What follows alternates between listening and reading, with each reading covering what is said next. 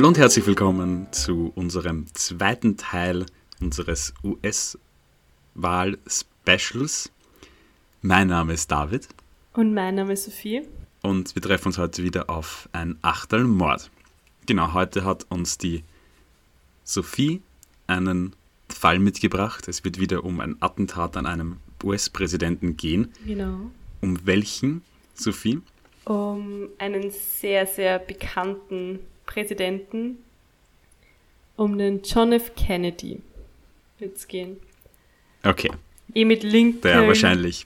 Ja, mit Lincoln wahrscheinlich der bekannteste Präsident, würde ich sagen. Ja. Sicher auf jeden Fall der bekannteste, wo, man, wo jeder weiß, dass der ermordet ja, wurde. Ja, das auf jeden Fall. Der auch ein sehr interessantes Leben geführt hat, wie ich finde.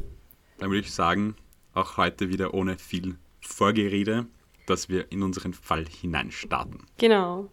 Ich werde jetzt am Anfang ein bisschen über seinen Werdegang erzählen, weil ich es einfach interessant finde. Ja, auch für die Geschichte des Attentates. Als zweitältester Sohn von Rose und Joe Kennedy wird John Fitzgerald Kennedy am 29. Mai 1917 in Brooklyn, Massachusetts geboren. Als Kind kränkelt er und im Gegensatz zu seinem älteren Bruder Joseph Jr., der sich besonders durch seinen sportlichen Ehrgeiz hervortut, zieht John sich oft zurück. Seine Jugend verbringt er in New York und auf dem Sommersitz der Familie in Hyannisport. Nach der Schule studierte er 1935 an der Harvard University Politikwissenschaften. 1941 tritt er in die Armee ein und wird Leutnant bei der Marine. Im Pazifikkrieg, der ein Jahr später beginnt, meldet er sich freiwillig für den Dienst. Bei einem Einsatz rettet er dort einen Mannschaftskameraden. Es ist allerdings unklar, wie genau das vonstatten ging, aber sowohl John als auch sein Vater nutzten die Geschichte geschickt, um aus dem jungen Kennedy einen, einen Kriegsheld zu machen. Denn sein Vater mhm. war sehr einflussreich, er hatte viel Geld und er wollte, dass aus seinen Söhnen was wird und er wollte eben vor allem, dass Johns älterer Bruder Joseph ähm, in die Politik geht. Mhm. Mitte der 1940er Jahre stürzte sein älterer Bruder aber bei einer Militärmission, für die er sich auch freiwillig gemeldet hat, ab und stirbt. In der Familie ist also schnell klar, dass nun John die Rolle seines älteren Bruders übernehmen muss und so muss er sich äh, auf den Weg machen, das höchste politische Amt des Landes zu erobern. Helfen soll ihm dabei, wie schon gesagt, das Geld und die Beziehungen seines Vaters. Im November 1946 kandidierte er für die Demokratische Partei in Boston mit dem Slogan Eine neue Generation präsentiert einen Führer und, und er wird damit auch ins Repräsentantenhaus gewählt. Kurz darauf wird bei JFK, wie man ihn wahrscheinlich auch kennt, unter, unter der Abkürzung, die Addison-Krankheit festgestellt. Das ist eine Erkrankung des Immunsystems und daraus resultiert eine extreme Anfälligkeit für Infektionen und permanente Angeschlagenheit. Ähm, man ist müde und so weiter. Dazu kommen noch chronische Rückenschmerzen, die unter anderem aus einem Sportunfall resultierten und einer Darmerkrankung. Deswegen muss Kennedy nun täglich Cortison und andere starke Schmerzmittel nehmen. Sein körperlicher Zustand wird aber von der Öffentlichkeit so gut es geht geheim gehalten. Also zu seinen Lebzeiten wusste man von diesen ganzen Krankheiten, die ihm bis zu seinem Tod begleiteten, eigentlich gar nicht so viel. Mit einer geschickten Strategie, bei der zum Beispiel die weiblichen Wähler besonders umworben wurden, weil, weil John Kennedy war jung, er war sehr gut aussehend und man sagte immer, die, äh, die jüngeren Frauen wollten ihn heiraten und die älteren Frauen wollten ihn bemuttern.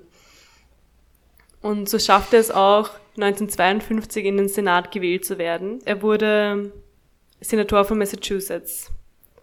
1953 heiratete er Jacqueline Bouvier, hoffe ich spricht man so aus, die ja, mhm. also Jackie Kennedy, wie sie dann auch genannt wird, wird später eine strahlende First Lady. Sie wird das ganze Weiße Haus ähm, umdekorieren und neuen Wind hineinbringen und ist auch eine schillernde Figur in der damaligen Zeit, aber dazu werde ich auch noch da mal kurz kommen. Jackie und Jack, wie sie auch genannt wurden, ähm, bekamen vier Kinder, wobei leider nur zwei davon überlebten. 1960 gab es eine Kandidatur für das Amt des Präsidenten bekannt. Und die Demokratische Partei nominiert ihm auch. Und zum ersten Mal in der amerikanischen Geschichte findet der Wahlkampf auch im Fernsehen statt. Also Wahlkampfdebatten und das Ganze wurde noch viel größer aufgeblasen als sonst ein Wahlkampf. Mhm. Und das spielte Kennedy sehr in die Karten, weil er war, wie schon gesagt hat, ein gut aussehender junger Mann. Er konnte sich sehr gut medienwirksam verkaufen und das war auch sein größter Vorteil gegenüber seinem republikanischen Gegenkandidaten Richard Nixon. Und so konnte er auch viele Wähler für sich gewinnen. Genau, sein Vater war eben sehr reich und so konnte er auch viele Reisen und Kampagnen seines Sohnes bezahlen und auch seine Kontakte zur Presse. Also er war in Zeitungen und wie schon gesagt im Fernsehen und überall konnte man ihn sehen. Die ganze Mühe lohnt sich. Am 20. Jänner 1961 wird John F. Kennedy mit knapper Mehrheit zum Präsidenten der Vereinigten Staaten von Amerika gewählt. Kennedy hat einiges vor. Er will unter anderem das Bildungs-, Gesundheits- und Steuersystem reformieren. Wirklich große Veränderungen konnte er in seiner Präsidentschaftszeit allerdings nicht durchsetzen. Er scheiterte da vor allem am Kongress, in dem die Republikaner die Mehrheit hatten und so Gesetzesfürfe nicht durchbringen konnte. Außerdem in der Außenpolitik, es war, steht ganz im Zeichen des Kalten Krieges. Auch das kommunistische Regime unter Fidel Castro in Kuba ähm, war ihm ein Dorn im Auge, was er noch später noch bei den Verschwörungstheorien seines Todes mitspielt. Also er wollte, er hat irgendwie seine Amtszeit die ganze Zeit versucht, Fidel Castro zu stürzen mit verschiedenen Mitteln, aber es ist ihm nicht gelungen. Im November 1963 ist Kennedy gerade mal etwas mehr als 1000 Tage im Amt und seine Wiederwahl im kommenden Jahr ist allerdings keineswegs gewiss, denn wie schon gesagt, er hatte, hat nicht viel umsetzen können in den vergangenen Jahren. Mit einer zweitägigen Reise durch Texas will dann Kennedy sozusagen einen inoffiziellen Startschuss für den nächsten Wahlkampf einleiten. Der Präsident nimmt da aber seine beste Wahlkampfwaffe mit, nämlich seine äußerst populäre Frau Jackie Kennedy. Wie schon gesagt, sie ist zu einer schillernden Persönlichkeit damals geworden. Sie war 1960 die bestbekleidetste Frau der Welt und vor allem ihre populären Billbox-Hüte ja, jede Frau wollte ihre Kostüme tragen und ihre Hüte tragen und genauso ausschauen wie sie.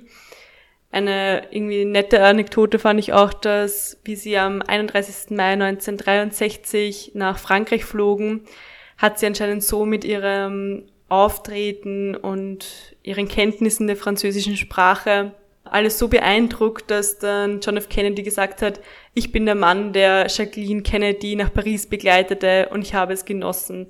Also das zeigt auch irgendwie, wie, wie was für eine starke Persönlichkeit sie war und ja, eben auch wahrscheinlich ein It-Girl, wie man jetzt sagen würde damals. Ja, also das finde ich auch, das ist, für mich hat Jackie Kennedy fast so diesen, die hat dieses ganze Flair rund um das First Lady sein so fast erschaffen. Mhm. Also die hat das Ganze so glamourös gemacht irgendwie, dass jetzt dieses Jahr das First Lady-Ding ist eigentlich erst durch sie so wirklich zu diesem Ruf gekommen, als diese starke Frau an der Spitze, die irgendwie auch was zu sagen hat und der ihr Auftritt noch wichtig ja. ist. Also über Jackie Kennedy könnte man wahrscheinlich ewig reden, also eine extrem interessante Frau. Die Heirat zwischen Jackie und John hat, hat nichts daran geändert, dass John F. Kennedy immer wieder Affären hat. Ähm, man sagt, dass es keine normale sexuelle Lust mehr war, sondern er war äh, regelrecht befallen. Und man, man sagt, dass es durch diese ganzen Medikamente, die er nehmen musste, zum Beispiel Cortison, aber auch Testosterone, dass es eben zu einer immensen Steigerung des Sexualtriebs führte. Er soll Affären mit okay. sehr berühmten Frauen gehabt haben, Audrey Hepburn, Sophia Loren oder Sasa Gabor zum Beispiel. Als. Wirklich? Ja. Ich meine, ganz bekannt ist, oder wirst du das noch sagen? Ja, ganz bekannt ist natürlich Marilyn Monroe auch. Happy Birthday, Mr. President. Genau, danke David für die Einlage. ja, darum kann man gleich auch noch ewig reden. Da gibt's dann auch noch Vermutungen, dass sie auch mit ihr, mit ähm, Kennedys Bruder was gehabt hat und dass sie auch dahinter stecken könnte, hinter einem Attentat und so weiter. Aber da können wir dann mhm. danach noch kurz sprechen. Auch ähm, ins Weiße Haus lädt sich der Präsident regelmäßig Prostituierte ein, wodurch seine Sexsucht dann auch ähm, in die Politik Einfluss nimmt. Denn er traf auch Callgirls, wie zum Beispiel Judith Campbell, die gleichzeitig auch mit Mafia-Gangstern zusammen war und so natürlich auch die Mafia Einfluss in die amerikanische Politik nehmen konnten, weil äh, zur Lebzeit waren die Affären John F. Kennedys nicht bekannt. Also eine Affäre, wo ein junges Callgirl auch in den Zeitungen geschrieben hat oder das Zeitungen geschrieben haben über dieses junge Callgirl, dass sie eben mit John F. Kennedy intim gewesen sei, aber das war, ist einmal in der Zeitung gestanden und der US-Geheimdienst hat gegen jede Zeitung irgendwas in der Hand gehabt, dass das dann sofort unterlassen worden ist. Also man das im Griff gehabt, dass das eben nicht Thema war. Die Reise in, nach Texas, also in den Westen der USA, bedeutete für John F. Kennedy auch kein Heimspiel, er gewann damals nur hauchdünnen Vorsprung. Vor seiner Ankunft kursierte sogar ein Steckbrief, eine, eine Art Steckbrief mit dem Bild des Präsidenten, wo unten gestanden ist, gesucht wegen Hochverrats. Und wie er losgefahren ist, soll er gesagt haben, wir fahren heute ins Land der Irren. Also es gab da auch eine Spannung. Mhm. Es ist also der Freitag, der 22. November 1963. Um 11.40 Uhr landen die Kennedys auf dem Flughafen Love Field in Dallas. Sie werden dort von einer großen begeisterten Menge empfangen, schüttelten Hände und dann ging es zu einem dunkelblauen Lincoln Continental, also es ist ein Auto, ja, der das Paar quer durch die Stadt zum Messegelände Trade Mart bringen sollte. Da die Sonne nach einem kurzen Regenschauer am Morgen wieder scheinte, blieb das Verdeck offen. Eine verhängnisvolle Entscheidung, wie sich später herausstellen wird.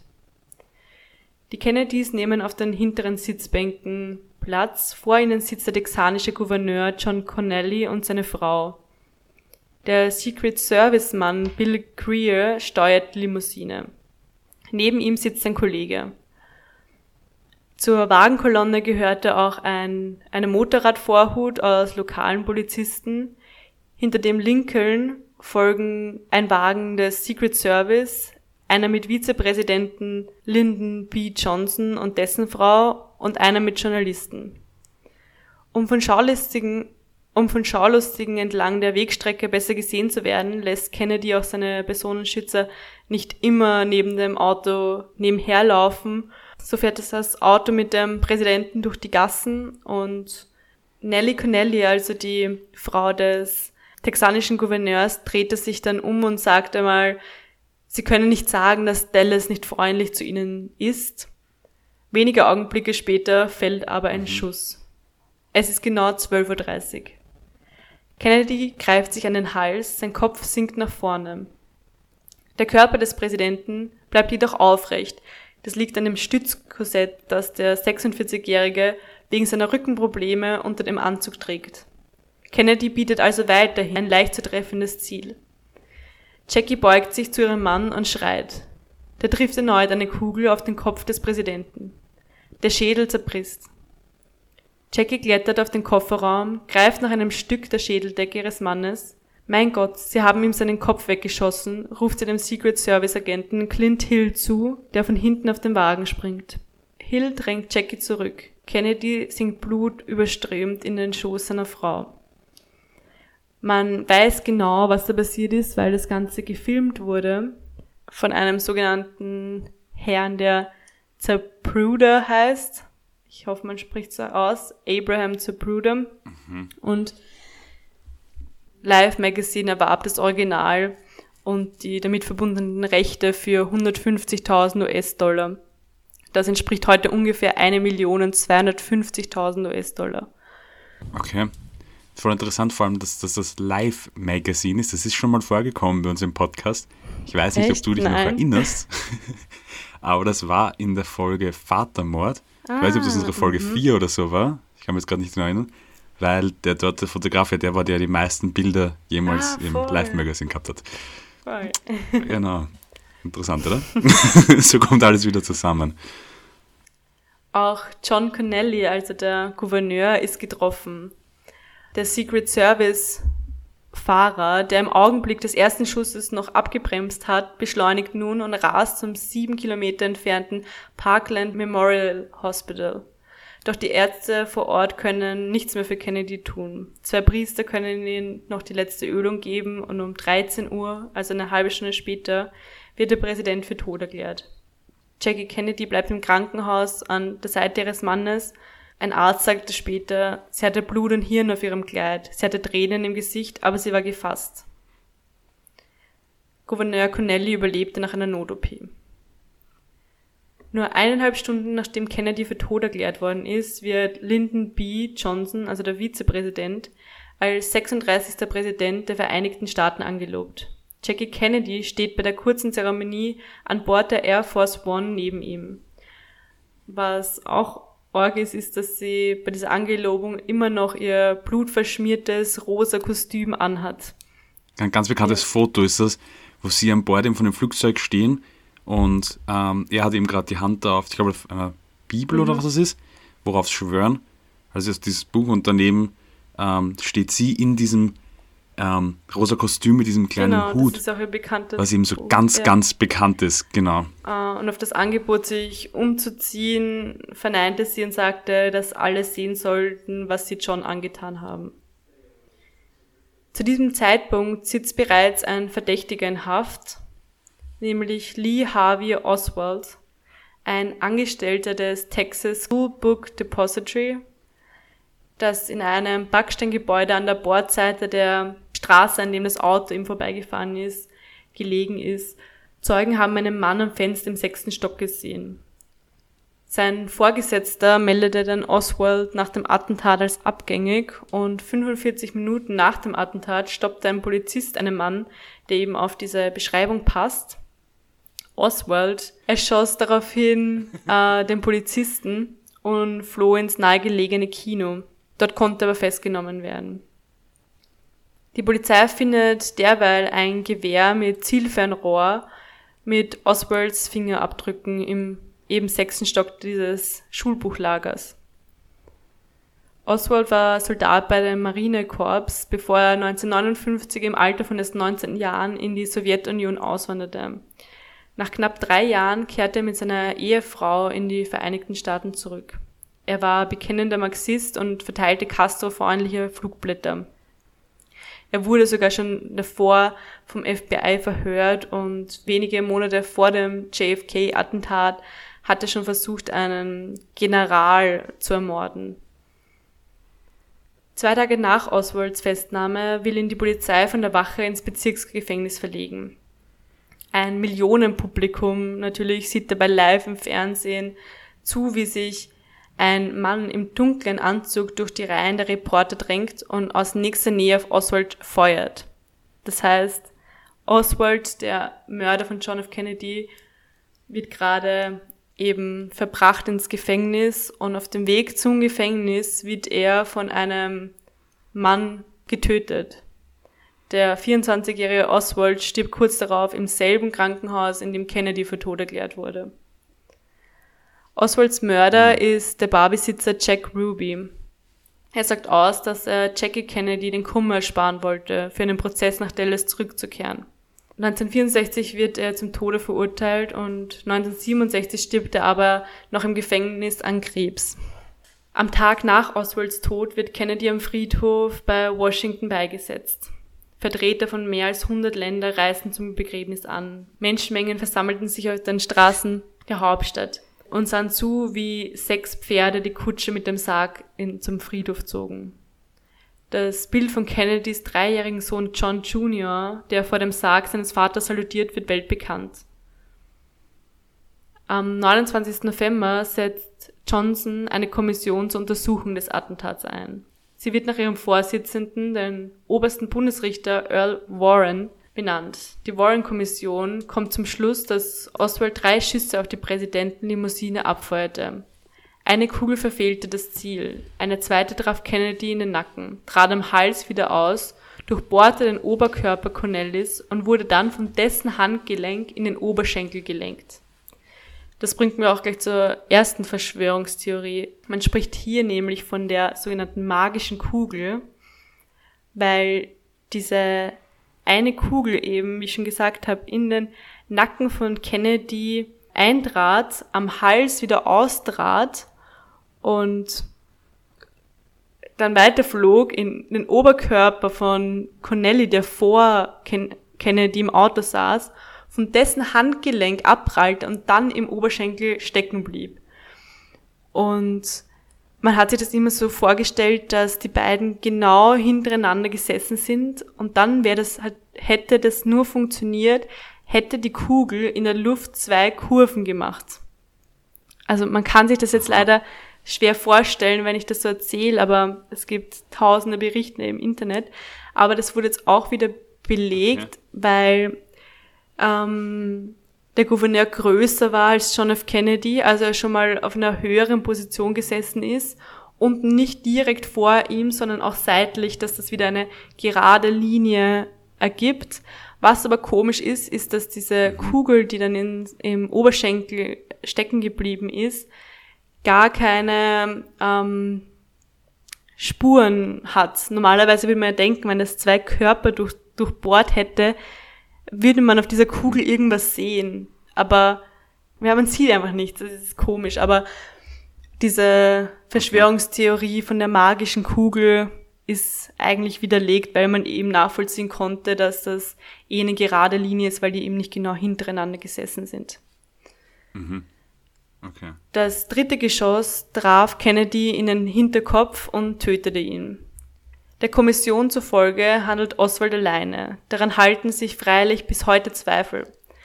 Nämlich 60 bis 80 Prozent der US-Bürger glauben laut einer Umfrage von 2003, dass hinter dem Mord an Kennedy eine Verschwörung steckt. Dass der Präsident der Weltmacht der USA von einem einzigen Verrückten getötet worden ist, das glaubt hier niemand. Die Mafia, CIA, Kuba und Russland zählen zu den Hauptverdächtigen. Wie bei deinem Fall, ich kann jetzt kurz über diese Verschwörungstheorien reden, ähm, aber ja, man kann sich selbst ein Bild machen. Also die ersten Hauptverdächtigen, also der Hauptverdächtige ist natürlich der Einzeltäter, was auch die Warren-Kommission glaubt, der Lee Harvey Oswald, Lee Harvey genau. Die zweite Theorie ist, dass die Mafia dahinter steckt, weil, wie schon gesagt, John F. Kennedy hatte ähm, Affären mit Callgirls, die auch in Mafiakreisen verkehrten. Und, und was auch interessant ist, die CIA hatte Mafiosi im Jahr 1959 sozusagen rekrutiert, um in Kuba Castro zu ermorden. Das hat aber nie funktioniert. Also sie haben es, also die Mafia hat es versucht, aber genau, es waren lauter Fehlschläge, es hat nicht funktioniert.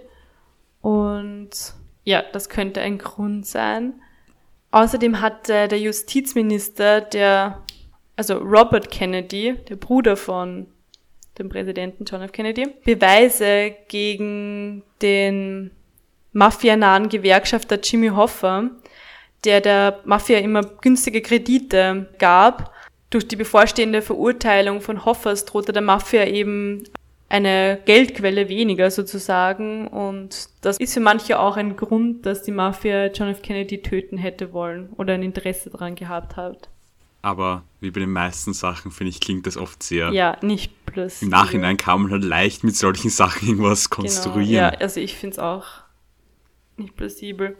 Ja, Manche glauben auch, dass vielleicht Exilkubaner dahinter stecken könnten. Also es ist viel mit Kuba zu tun, mit den ganzen mhm. ja, außerpolitischen. Ich finde ganz interessant, dass da, weil du gesagt hast, mit dem, dass 60 bis 80 Prozent der Amerikaner das nicht glauben, kann ich mir voll gut vorstellen, weil das ist sogar so ein, ich weiß schon so ein, eine Art bekannte Sache, dass alle Amerikaner noch so ihre eigenen Theorien haben und dass wir wirklich jedes kleinste Detail oft, vor allem bei Kennedy finde ich es extrem, so versucht wird nachzuforschen, kann es nicht das oder Ja. das gewesen sein.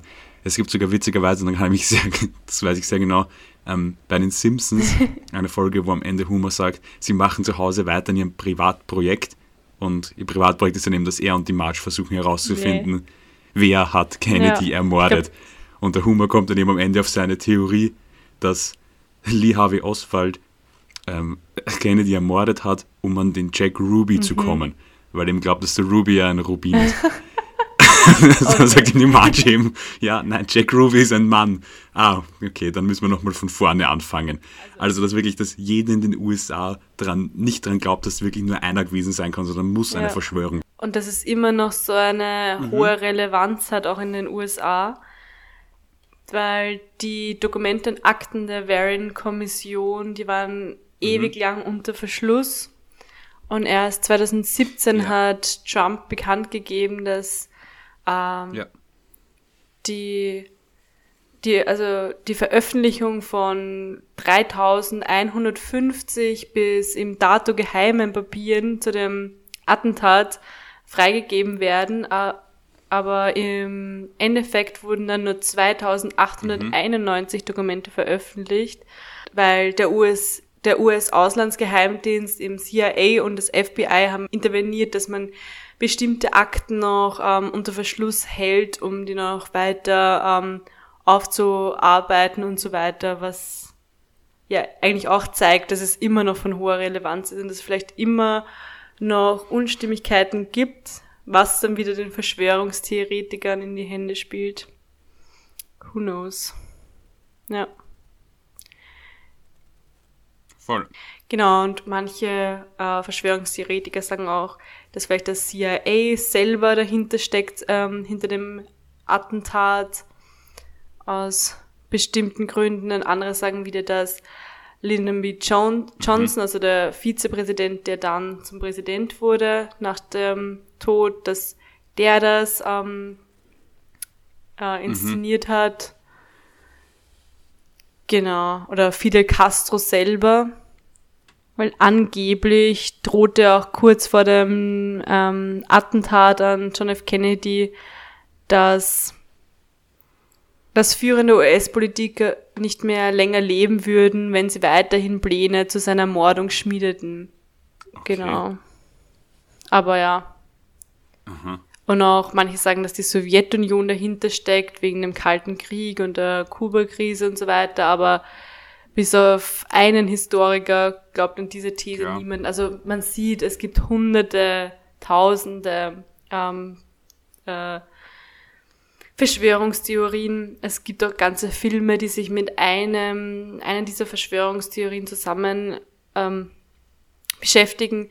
Zum Beispiel gibt es auch eine Theorie, dass dieser, dieser zweite Kopfschuss, der eigentlich zum Tod geführt hat, gar nicht von diesem, also dass dieser Schuss von einem unvorsichtigen CIA-Mitglied abgefeuert wurde. Da gibt es einen ganzen Film drüber, dass man da sagt, dass der am Vortag mit seinen Kollegen gefeiert hat, müde war, er sich nicht mit dem, mit dem Gewehr ausgekannt hat und dann weil das Auto gerüttelt hat, was die angekommen ist und ihn dann erschossen hat, aber ja, tausende Verschwörungstheorien, ja. Okay. Ich kenne ja auch ganz, ganz viele von denen. Ich habe die jetzt, jetzt gesagt, das habe ich noch nicht alle gekannt. Aber ich weiß, da gibt es ähm, auch jedes kleinste Detail, was da irgendwie passiert ist, wird so urhinterfragt. Weil ich weiß, es gibt nämlich auch diese Aufnahme, ja, wenn du davor geredet hast. Und da sieht man im Hintergrund eine Frau mit Kopftuch. Die wird immer die Babuschka Lady genannt, weil sie eben ausschaut wie eine, sie sagen immer, weil sie ausschaut wie eine russische Großmutter.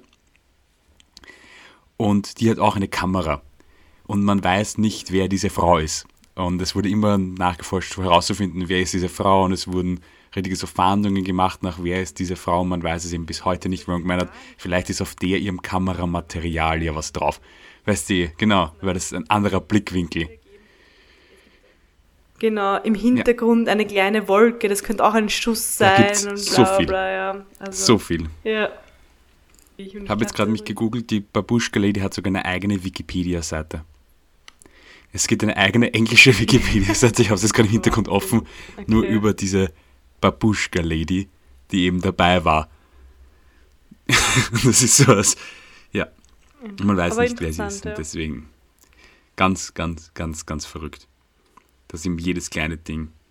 Und das auch, was ich ganz interessant finde, dass so viele sagen immer, es gibt nämlich so viele ähm, Parallelen zwischen meinem letzten Fall über Lincoln und deinem, weil da gibt es auch ganz viele so eine Liste mit Dingen, die angeblich, der Großteil davon stimmt nicht, aber die halt waren, wie zum Beispiel, dass, du hast es ja auch davor erzählt, das Auto, in dem Kennedy gesessen ist, war ein Ford Lincoln.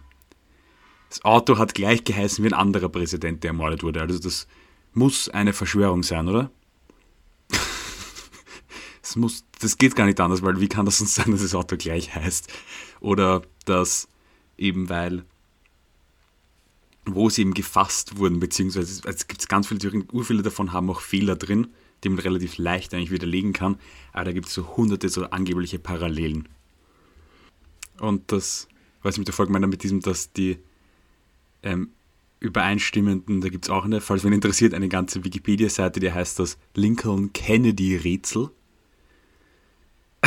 wo eben ähm, aufgelistet werden die Sachen, die gleich sind. Und es ist wirklich toll, weil zum Beispiel schon die erste tatsächliche Übereinstimmung, die stimmt, ist, beide Präsidenten, die Namen Lincoln und Kennedy enthalten je sieben Buchstaben, davon dieselbe Anzahl an Ns. Ich meine, Oh mein Gott. Das ist. Beide waren ja, die zweitgeborenen Kinder okay. ihrer Eltern. Ich meine, okay.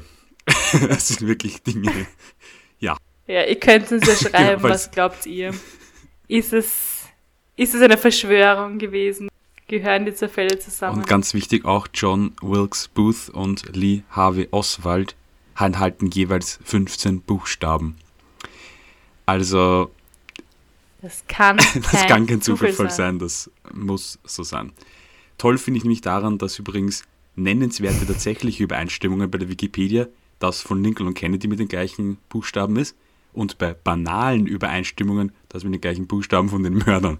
Also ich weiß auch nicht, wie genau die Wikipedia da die Seite recherchiert wurde. Es gibt auch widerlegte es gibt auch widerlegte Gerüchte. genau. Es gibt auch einen eigenen dann für die Belegten. Wow. Also man sieht alleine daran, wie viel es da gibt, dass das so ein Mysterium auslöst, mhm. wenn ein Präsident ermordet wird. Ja, und vor allem bei John F. Kennedy gibt es ja tausend Filme, weil das eben auch so eine ja. schillernde Persönlichkeit war. Über diese ganze Familie, seine beiden Brüder sind gestorben, einer eben bei dem Flugzeugabsturz, sein anderer Bruder wollte ähm, später auch zur Präsidentschaftskandidatur antreten, mhm. wurde da aber auch erschossen. Also man sagt, dass da ein ganzer Kennedy-Fluch auf dieser ja. Familie liegt, weil ganz viele Mitglieder ganz komisch gestorben gell? sind. Einer beim genau. einer da, der ist selber mit dem Flugzeug geflogen, einer ist beim Skifahren gegen einen Baum gefahren und auch gestorben. Also ja, eine interessante ja, Familie auf jeden Fall. Das stimmt auf jeden Fall. Übrigens habe ich auch drüber gelesen, man weiß nicht, ob das stimmt, aber wieder zurück zu den oh. Österreich-Kontext. Ähm, die erste Freundin von John F. Kennedy soll eine gebürtige Österreicherin gewesen sein, mit der er angeblich mhm. auch einen Sohn hat. Lisa. Lynette.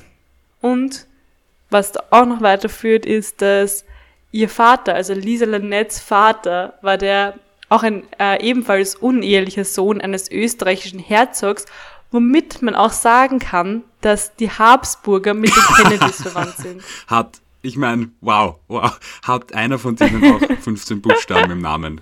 Könnte, könnte auch einer, könnte einer von den Attentätern gewesen Wahrscheinlich. sein. Wahrscheinlich. okay, ich glaube, wir haben nicht nur genug über den Fall gesprochen, sondern auch schon genug Blödsinn eigentlich. Und wie man sieht, wir beide sind keine sehr großen Anhänger von Verschwörungstheorien, auch wenn es ich immer super interessant finde, sie zu lesen, wie viele Gedanken sich manche Leute darüber machen. Also finde ich total spannend. Ähm, falls ihr euch noch mehr Gedanken über unseren Podcast machen wollt, könnt ihr uns gerne folgen auf Instagram, da heißen wir ein Achtelmord.podcast oder auch eure Gedanken uns schreiben, zum Beispiel als E-Mail bei ein Achtelmord@gmail.com. Wir würden uns auch, wenn euch dieser Podcast gefällt, über eine positive Bewertung zum Beispiel bei Apple Podcasts freuen. Gut, ich würde sagen, wir trinken jetzt noch unser Achtel aus und wir treffen uns dann wieder zu einer regulären Folge am Montag.